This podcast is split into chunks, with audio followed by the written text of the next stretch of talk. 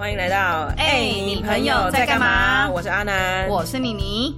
哎、阿南，你知道有一个平台叫 Pinkoi，、嗯就是很多一些文创产品或什么。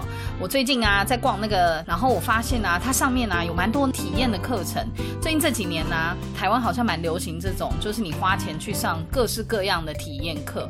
我刚好看到那种酿酒的，我觉得蛮有趣的耶。阿南，你有上过这一类体验课吗？这么巧，我其实真的也有上过，而且就是像我这种手残人，也有一片春天的。我做的是那种皮件缝制的那一种。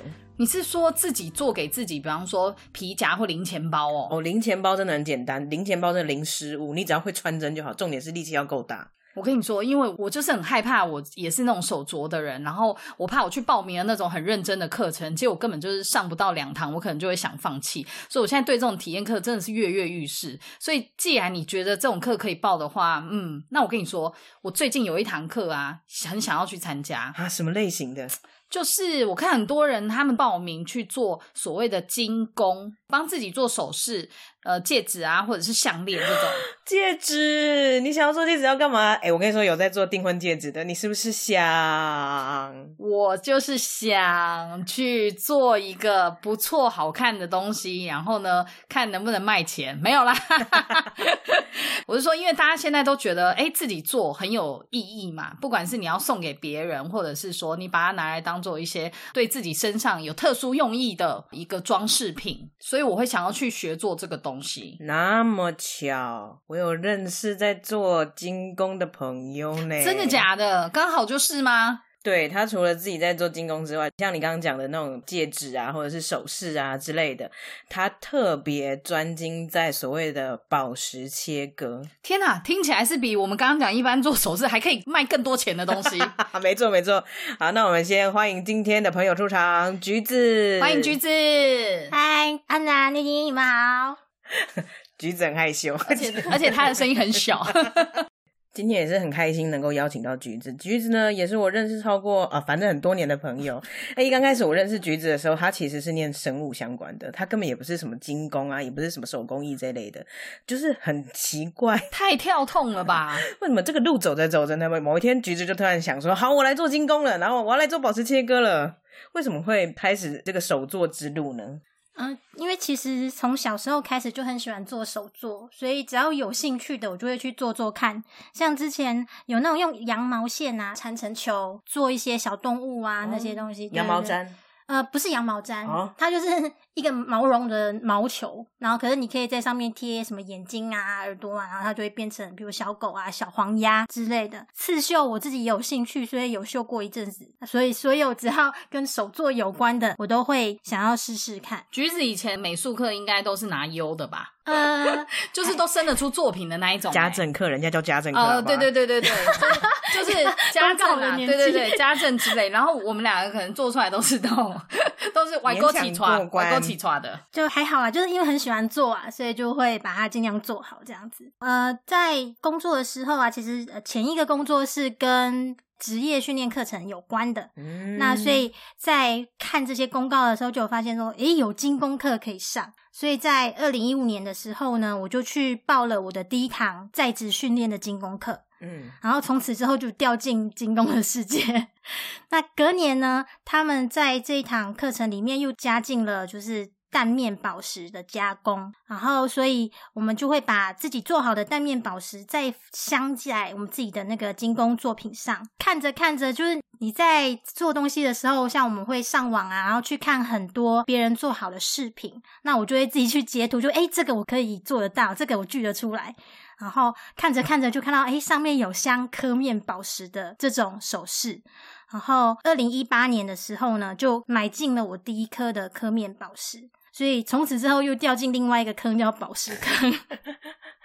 对，那看着看着呢，又会开始追求更美丽的切工，就看到了一些呃切割大师的作品。然后因缘际会之下，在去年找到了一个在台湾有开课的老师，所以就是开始了我这个切割刻面宝石的这条路。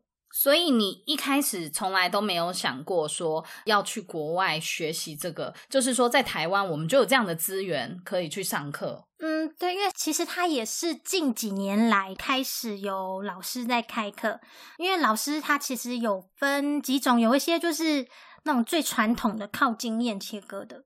有一些老师，他们是比较偏现在先做设计图，然后有做好一些规划之后，然后用科学的方式去做切磨。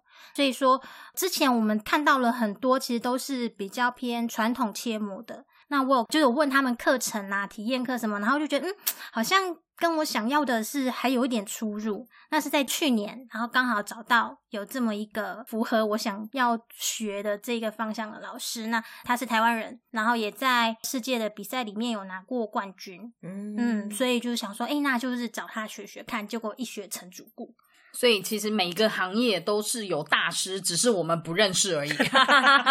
像做这一集，我们就知道哦，原来台湾有出比赛的大师这样子，然后他的做法是跟很多就是其他靠经验的老师相比，他是更有标准的。对，因为其实他很多东西都是用科学可以解释的嘛。这一点我觉得很有趣。对，因为当然有些人是经验的传承，那他可能直接拿起来，他就可以想说啊，我等一下要怎么样怎么样做，然后他可能会变成怎么样怎么样。那但是因为我想要的是比较偏向艺术品的那种切割，所以他就是对你事前的精算然后规划是很有需求的。有时候你人脑。没有办法计算到的部分呢，其实就是有一些电脑啊，这些资讯软体是可以协助你，让你创造出更优秀的作品。那我想要接着问橘子啊，一般对宝石的产业好了，以我们的片面的一个认识，可能会觉得说，哎，做宝石有各种不同的族群，有人可能是做设计呀，那也许有人是想要做制造，为什么你是想要特别做其中的切割这一块呢？哦，这个的话是因为自从我掉进宝石坑里面呐，你会看到 非常贵的一个坑哎，对，很浅很深，就是金山银坑这种感觉，对，会散尽家财的那种。不是啊，因为你看很多宝石之后啊，你会开始呃慢慢的练出一个眼光来。例如说，有一些宝石它如果本身很薄。你在切割完之后，它常常会是透的，也就是说，你把宝石拿起来之后，你的手指头在后面晃，你是可以看到你的手指在晃的。嗯，对。但是真正切割好，让它全反射的这种宝石，它是不会有这种状况。嗯，它会让光线全部由桌面。这个方向出来，所以你这颗宝石看起来就会闪闪亮亮，它不会透过去。这是一个乌鸦的心情，乌鸦喜欢宝石，闪闪发亮的东西。小葵也喜欢，好不好？小心他妹啊！对啊，对啊。然后，而且每一种宝石它闪出来光还不太一样，所以说它其实是一个跟光线在沟通，然后在玩光线的一件事情。在看了很多宝石之后，你会觉得。哎，这颗宝石好像怎么样切会更好，或者是它有更多的其他的造型，可以让它变得更美丽。所以就是进了宝石坑之后，开始有了追求，发现你如果要让它变这么漂亮的话，那个工钱也是很贵，所以不如自己把那个工学起来，对，就最省了啦。没错，就自己切自己喜欢的，卖不出去自己留着都高兴，卖不出去自己留着，可能都还会升值哦，会不会？嗯，会是可以的。但是首先，你可能要准备很大的一笔钱在买宝石这件事情上面呢。对对对，这一点是因为其实我们在前期掉宝石坑的时候呢，就已经有一部分的积累。那所以有时候我会把我之前自己买的值得重切的这种宝石，会把它挑出来重新切割，让它变成自己喜欢的样子。嗯，你现在付学费会不会都不够付？因为那个都 一直买宝石，一直买。嗯。开始切宝石之后，我就没有再去买人家切好的宝石。现在的目标是人家还没切过的那种原矿。哎，那我这边好奇，再多问橘子一个问题哦，就是你一刚开始在买宝石的时候啊，你大概要准备多少 现金才能入这个坑啊？其实我第一颗买到的是它已经镶嵌在手链上面的一颗蓝宝石。那那条蓝宝石手链它是配了两颗比较大的人造锆石，然后旁边有一小圈的小的人造锆石。那那一条好像是两千五百块吧。但是那个蓝宝石的克拉数就不足一克拉，比较小。啊，其实可以考量自己的经济能力，然后去挑你要的宝石的大小，然后颜色，所以有的时候几千块钱其实就可以入手一颗正常的天然的宝石。嗯，所以还行啊，就是没有我们想象中的高价天价。水一刚开始踏进去还没有很深的时候，就是大概三五千块、一万块之内有找这样子。嗯，对我目前买过一颗最贵的是有五位数，其他的其实都在四位数。嗯嗯，会掉进这个坑也是觉得说啊，我买这一颗就跟我之前买一罐保养品差不多的钱，而且它放了不会坏。而且把它切完，可能会那个卖价是比当初买的再多一个位数哦。哦，我也希望这样哎。那我前面刚开始有讲到说，原本是念生物相关的嘛，然后后来呢，他就切去做宝石切割。听说他现在已经决定要把这个兴趣呢变成他一生的职志了。哇，通这么快？没错，通常能够把兴趣变成工作人啊，我觉得在我们这个年代。好像很提倡这件事情。什么叫年代？你一讲年代就感觉很年代耶。干什么啦？反正在我们这年纪，好像就是大家很提倡这件事情。但是也有一派的人就觉得说，还是不要要分开。那是什么样子的原因呢？觉得说，好，我可以就是把这个东西我喜欢做的事情变成我一生的职志。嗯，其实这一方面的话，是因为之前也有工作啦，然后也有存一点钱，所以你还能支付，譬如说你学这个技术的学费啊，然后还有一开始的一些需要的经费。再来就是因为。这个工作，它其实如果做得好的话，它的收入也算是不错的。但是你前面会需要有一段的经营的期间，那这段期间你就要像创业一样，要有一些预备金，才有办法先撑过去。这样，所以橘子这里的重点是要先准备一笔足够用的经费。对那你觉得大概要指引你至少要多久？比方说你学这个课程哦，你认为到有一个阶段性的结果，可能至少要准备几个月？有些人会准备半年，有些人可能准备一年。你自己觉得你准备了多少？嗯，我的话是会先做大概两年左右的经费的准备，因为就像你创业一样。假设我们一般在外面，你要做一个新的行业，那你可能要租店面，你要租金嘛，然后你可能要买一些生材的器具，还有你可能要请员工，然后还有你这一段时间，假设刚开始的时候，你自己的本身的生活费，嗯，所以我们是要用这些去做计算。一般来讲的话，像你在开一个小吃店好了，我们的本金大概也是要抓到，比如说一百到一百五十。为什么刚刚橘子说起来好像开过小吃店一样？但就我跟橘子认识的经验里面，他之前不是明明在上班吗？对呀。因为之前的工作有请老师来讲课，然后老师有帮忙精算过这一个部分，所以橘子因为之前职业训练的这个职涯有碰到啦。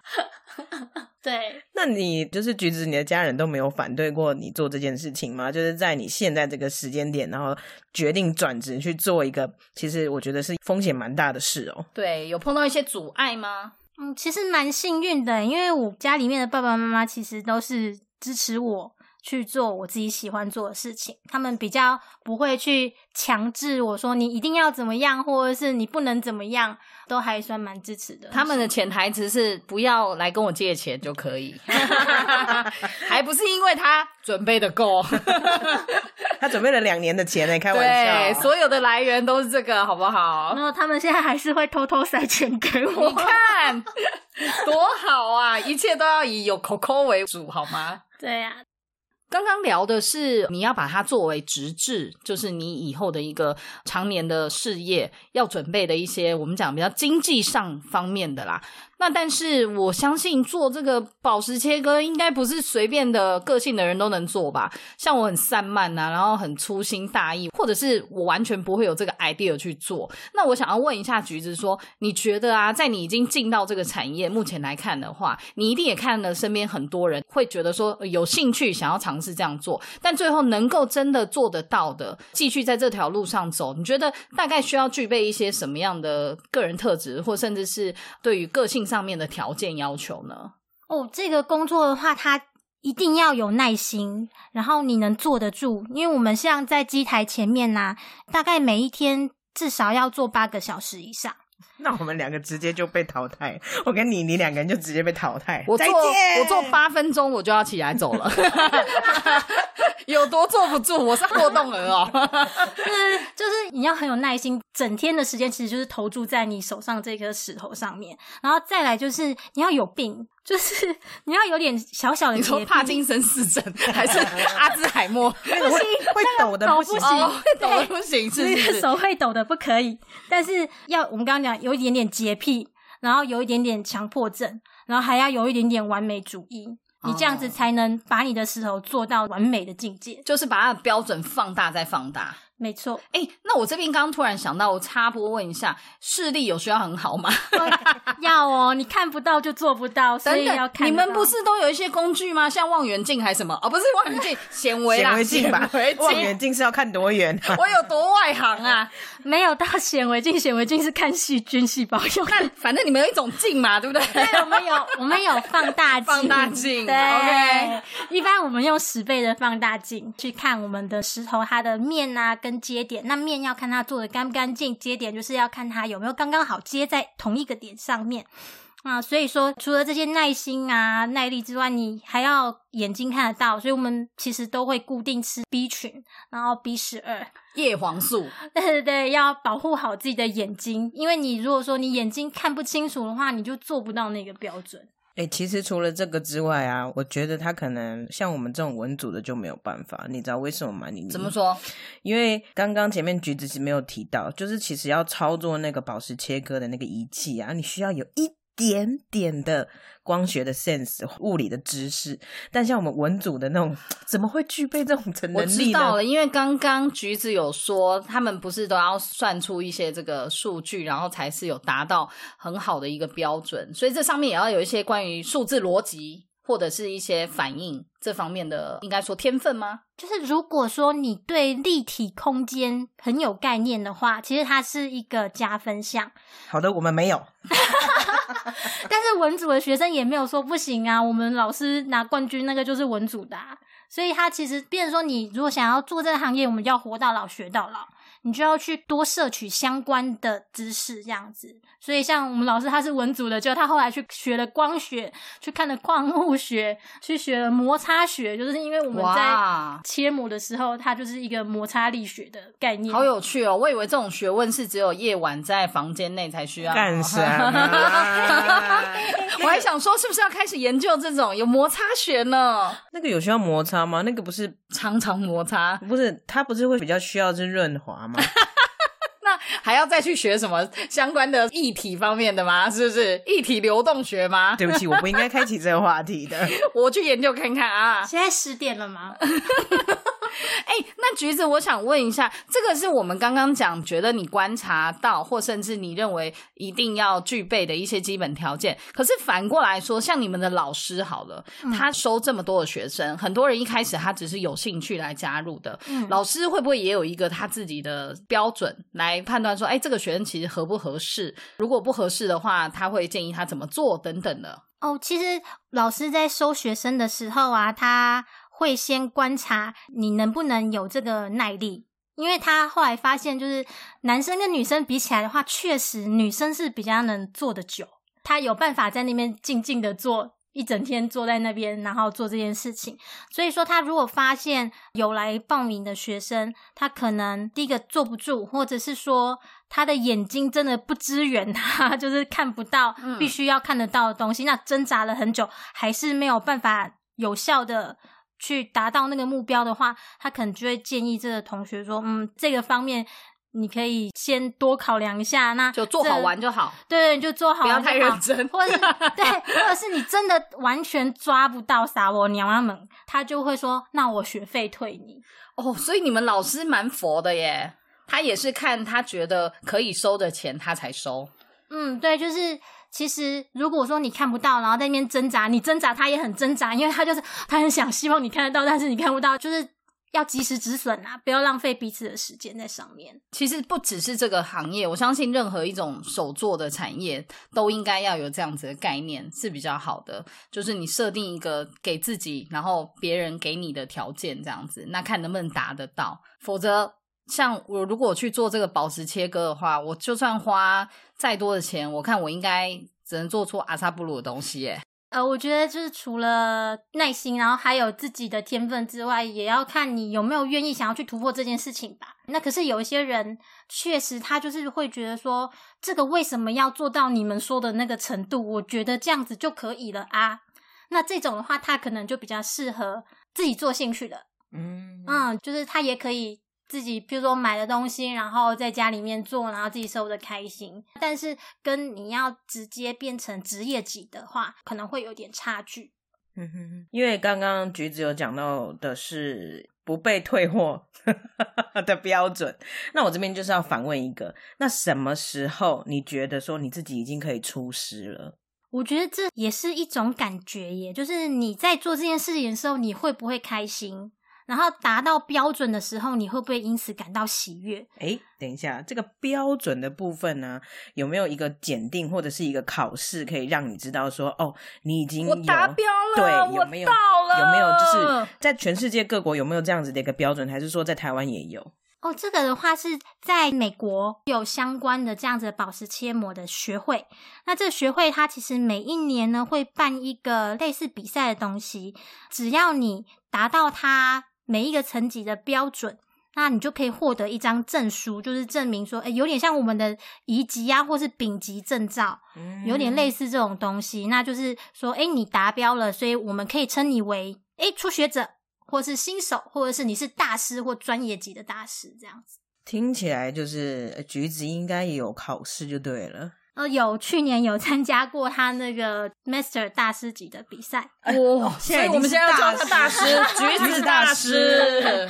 就是很像比较专业的了啦，就是你已经可以称为这个行业里面的一个师傅这样子。那听说你今年还有要再继续考试，是不是？大大师，对他就是巨大师，对，那去年的话他是 Master，那今年是我们要做一个 Grand Master 的石头去做比赛这样子，所以希望希望今年也是可以顺利的拿到证书。嗯，安南安南，我跟你讲一个好消息，什么好消息？我跟你说，我昨天被我男朋友求婚了啦！真假？你看，你看，这是他向我求婚，他买的求婚钻戒，一克拉，有没有很美？啊？你这一克拉这么小，我的这个祖母绿，你看看有多大？嗯安南，你这也是一克拉吗？对我这也是一克拉。怎么会？我明明都是一克拉，怎么你的看起来这么大颗啊？哎，橘子告诉你，因为呢，每一种宝石它的密度是不一样的，所以呢，祖母绿它的密度大概是二点七每平方公分克。钻石的话呢，它的密度是三点五，所以呢，密度越小的，它的体积在同重量之下就会变得越大哦。哎、妮妮，我跟你说，这样我朋友啊，最近介绍我买了一批那个钻石刀，他要拿来切玻璃的啦，你知道？切玻璃，还是它本身就是玻璃？烦欸 哦，没有啦，没礼貌什么钻石刀，钻石不是很贵吗？还可以拿来做刀子，为什么啊？诶，橘子告诉你，因为呢，其实钻石的产量非常的高，那它的等级有分宝石级、类似宝石级，还有工业级。我们一般呢会拿来切玻璃的是工业级的钻石哦，所以它相对上来讲是比较便宜的。阿南，你下礼拜是不是要回侯同老家啊？哦，对啊，端午节，我跟你说，我有一个不情之请啦，是这样啦，我最近因为那个手头比较紧吼，花钱花比较凶，入不敷出，我想跟你回去一趟。怎么样？你要跟我一起住吗？好啊，好啊。不是啦，我是听说金瓜石那边不是可以掏金吗？我想要跟你一起去看看有没有地方可以捞一点金，我回来换个钱。拜托你，这是几零年代的梦，现在那边已经没有什么金子了啦。台湾台湾没有产东西了啊。诶，橘子告诉你，虽然现在的金矿已经接近枯竭，但是其实台湾还有蛮多的玉髓矿哦。例如说，在花东的部分呢，就有台湾蓝宝、白玉髓、黄玉髓、总统石、鸡血石等等。其实，诶，有机会的话，还是可以去西边找找哦。哎、妮妮，哈哈哈哈我们讲的好像我们在做一些走私商一样。我最近呢进了一批就是色泽啊跟切割都很漂亮的水晶、哎，你最近到底是在做什么地下生意？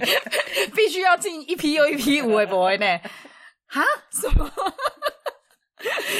可是我家有一个很大块的那个，我妈妈常年摆在那边那个很大的那个紫水晶，那种水晶阵，我那个应该更有价值吧？没有吧？我这比较值钱吧？你看我这是切割过的，哎，没有没有，我看我那个哈，我妈妈买来感觉也是不便宜哎。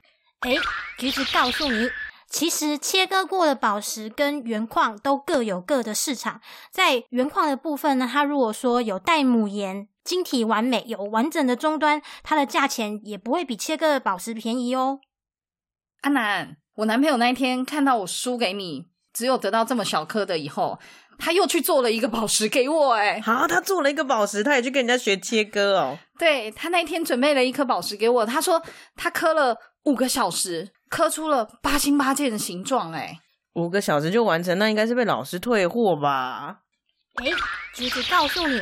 一般来说呢，这个切膜它是有分商业切膜跟专业切膜。那商业切膜的部分，因为他们要求速度要快，所以有一些老师傅他可能二三十分钟就可以切割出一颗圆明亮型，也就是我们一般说八星八件的宝石。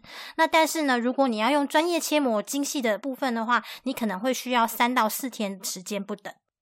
好啦，我们今天又是上了很多专业课程的一个概念。那我们要来问问看，我们的橘子啊，如果要对未来的你说一句话或者是一段话的话，你会想要对自己说些什么呢？嗯，我想要告诉自己要爱你所选，坚持初心。哎，我跟你说，这其实就是莫忘初衷嘛，是不是？阿南最忌讳别人说莫忘初衷了，真的？为什么？但我们还是要问一下橘子，为什么呢？哦，因为。我觉得能做自己喜欢的事情，作为一个职业，其实是一件很幸运的事情。还有就是，我想要进入这个行业呢，就是希望把手上的宝石都变得很美，让它可以传到下一代、下一代再下一代。因为一颗宝石你切出来，它其实是以后就长这样了，那可能过了是几百年的事情。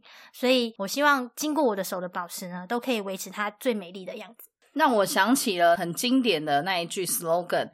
那我们把前面代换掉，就是宝石恒久远，一颗永流传，接的很好啊，南 这就是默契呀。好啦，那我们今天非常感谢橘子来到我们节目当中，谢谢他的分享，谢谢橘子，谢谢大家。哎，妮妮，你知道吗？就是我们听完刚刚橘子的分享，还有他后来也分享一些照片，让我们看说这宝石切割前跟切割后的那个距离差距真的有够大，你知道反射到就是这哎瞎张开眼呢。对啊，好励志哦！这是不是就告诉我们，不管我们多朴质，只要愿意花心思打磨自己，就可以发光？对，或者是被别人打磨。不是吧？这故事应该是说，如果你是一颗石头的话，再怎么努力切完，你也只会变成土或沙子吧？不是一颗宝石，你就不要做梦。阿健好贱，何必何啊？嗯，反正哈，大家也别忘了订阅、分享、按赞哦。那我们，哎，你朋友在干嘛？下次见，拜拜。